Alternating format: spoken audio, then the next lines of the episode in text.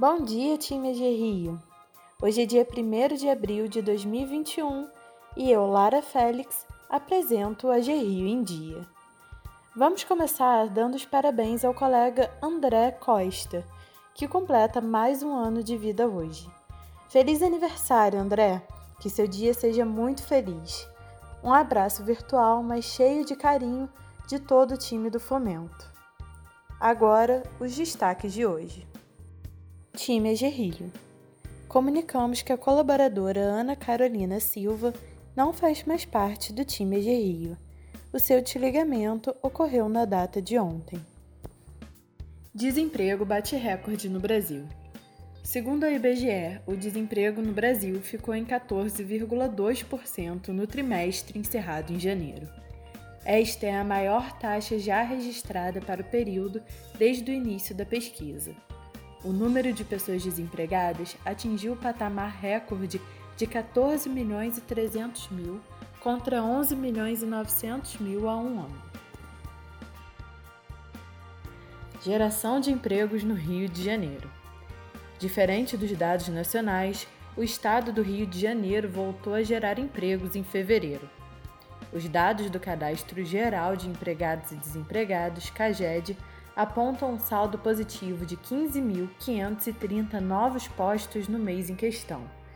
Todos os cinco setores de atividade econômica analisados apresentaram saldo positivo, com destaque especial para o setor de serviços, com 8.562 novas vagas. Também apresentaram uma alta na retomada dos empregos a indústria, com 2.593 o comércio com 2.333 e a construção com 1.930. O setor da agropecuária foi o que menos cresceu, com 112 novas vagas, mas ainda assim apresentou uma estabilidade positiva. Mais de 50% das novas vagas em fevereiro foram preenchidas por jovens dos 18 aos 24 anos. No recorte por grau de instrução, quase 70% dos postos foram para pessoas que possuem ensino médio completo. Vacinação Covid-19. O estado do Rio de Janeiro vacinou com a primeira dose 1.166.861 pessoas. Na capital, 702.359 pessoas foram vacinadas, o que corresponde a 10,4% da população. O calendário de vacinação continua em todo o estado. Na cidade do Rio, hoje serão vacinados idosos de 68 anos e amanhã de 67 anos. No sábado, dia 3, serão vacinadas pessoas de 67 anos ou mais. A Prefeitura recomenda que mulheres compareçam aos postos das 8 às 13 horas e homens das 13 às 17 horas. O recesso sanitário continua até domingo de Páscoa, dia 4 Portanto, mantenha o isolamento social. Fique em casa. Feliz Páscoa! Nesta Páscoa, se quiser presentear parentes e amigos com chocolate, dê preferência para pequenos empreendedores e mulheres, para ajudar esses grupos tão prejudicados pela pandemia.